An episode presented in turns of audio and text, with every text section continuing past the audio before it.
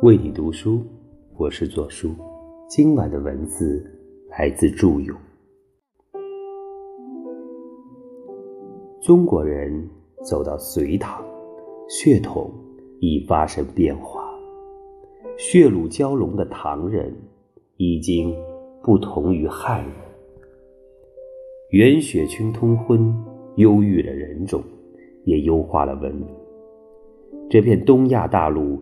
从未吹起如此强劲的对流风，让北方民族放下自己在军事上的优越感，谦卑地学习中原的先进文化，同时也在中原的文明精耕细作、细润绵密中，吹进了天苍苍、野茫茫、风吹草低见牛羊的旷野之风、雄悍之力。北方的辽阔粗犷、狂放的生命激情，与南方发展的清晰精致、努力委婉的情思，忽然得以合流。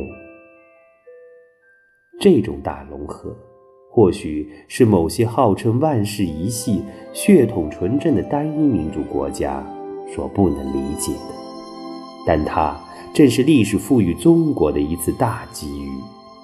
它让我们的文明，在一种动态的竞争和与融合，而非静态的守成中，变得更加强韧。在风尘仆仆的碉斗背后，一个跨民族的文化体，正在秘密的榕树成型。可以说，没有长达三百年的动荡与煎熬。就没有隋唐两大帝国的开阔与浩大。